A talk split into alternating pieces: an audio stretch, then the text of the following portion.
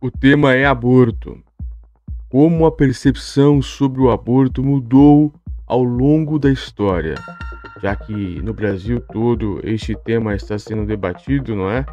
Então, vamos conversar um pouco aqui sobre este tema que é delicado, mas é importante o debate por diversos motivos.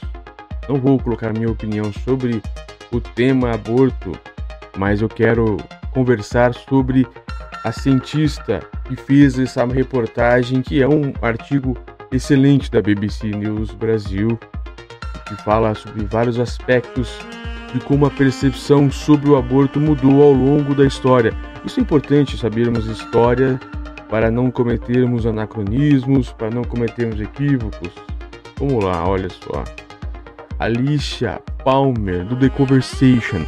Faz tempo que eu não, que eu não leio alguma coisa do The Conversation e é importante, ou seja, porque não só no Brasil, mas no mundo inteiro este, este tema está em alta. Ele foi há duas horas, ou seja, ele é novinho, bem novinho mesmo. O Supremo Tribunal Federal, o STF, iniciou nesta semana um julgamento que pode descriminalizar o aborto. O tema é polêmico e divide opiniões, muito, né? Atualmente no Brasil o aborto é permitido em três, em apenas três situações. É, olha elas: em caso de estupro, quando a gestação gera risco de vida para a gestante e por decisão do próprio STF quando é constatada anencefalia fetal, ou seja, quando o feto de fato vai nascer sem vida, sem cérebro, não tem chance de sobreviver.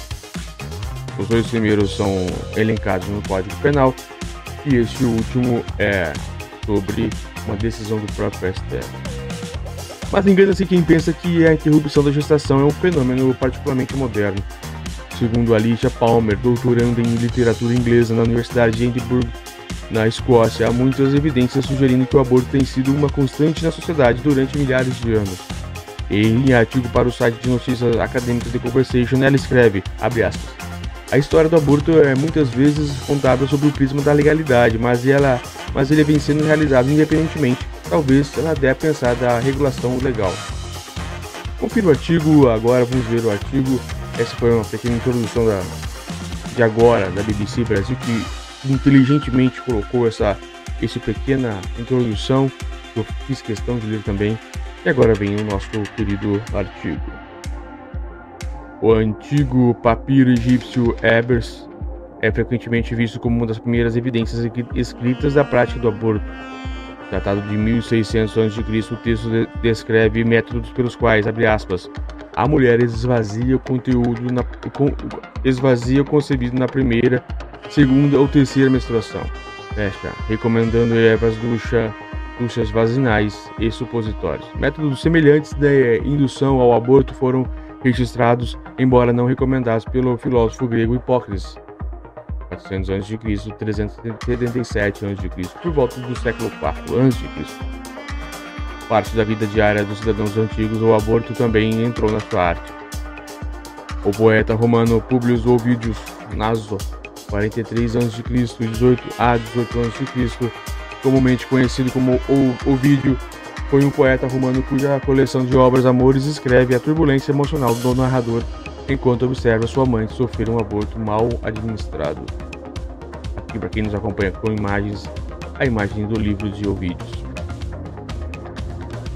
enquanto ele é, abre aspas, enquanto ele ela precipitadamente está derrubando o fardo de seu ventre grávido, a cansada Corinha corre risco de vida, tendo tentado um, tendo um perigo tão grande sem, sem me avisar. Ela merece minha raiva, mas minha raiva morre com medo. Escreveu o vídeo. A preocupação de Ovídio, a principal é, a princípio é, é com o risco de perder seu amor Corinha e não o filho em potencial. Mais tarde, ele pede aos deuses que ignorem a destruição da criança e salve a vida de Corina. Isso revela alguns aspectos importantes das, das atitudes históricas em relação ao aborto. Embora os debates sobre o aborto no século XXI girem frequentemente em torno da questão relacionada à vida e à pessoalidade, nem sempre foi assim. Os antigos gregos e romanos, por exemplo, não acreditavam necessariamente que um feto estivesse vivo. Pensadores antigos como Santo Agostinho, 354 a 430 d.C., por exemplo, distinguiram entre o embrião em formatos não formado e formatos formado e dotado de alma. Com o tempo, a distinção mais comum passou a ser feita nos primeiros momentos do feto, que era quando o gestante sentiu o bebê se mexer pela primeira vez. Isso determinava que o feto estava vivo ou tinha alma. Com, como o atraso da menstruação era muitas vezes o primeiro sinal de que algo estava errado e uma mulher não podia se dar conta de que estava grávida por muito tempo, vários conselhos sobre a prática do aborto se concentravam em resguardar irregularidades ou bloqueios menstruais em, em vez de, na prática, interromper uma possível gravidez. Feto. Como resultado, muitas dessas recomendações ao longo da história não mencionam necessariamente o aborto. Em outras palavras, frequentemente dependia da interpretação pessoal se um aborto havia ocorrido ou não. Na verdade, receitas de abortivos, quando qualquer substância usada para interromper uma gravidez, podiam ser encontradas em textos médicos como o da freira alemã Hildegard von Bingen, 1098, 1179, em 1150 e em livros de receitas nacionais com tratamentos para doenças comuns já no século XX. No Ocidente, essa situação, essa, essa distinção sobre os primeiros movimentos de feto saiu gradualmente de moda no final do século XIX e no início do século XX. No entanto, as mulheres continuam a praticar aborto apesar das mudanças nas leis e nas crenças, nas crenças sobre a origem da vida. Na verdade, eles ocorriam com bastante frequência, segundo os registros. Epidemia de aborto.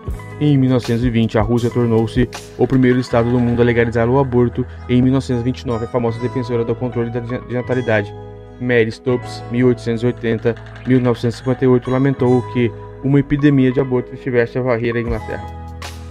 Relatos semelhantes na França e nos Estados Unidos também indicam que o aumento percebido na prática. Em meio a esse contexto surge uma onda de peças, poemas e romances que incluíam aborto.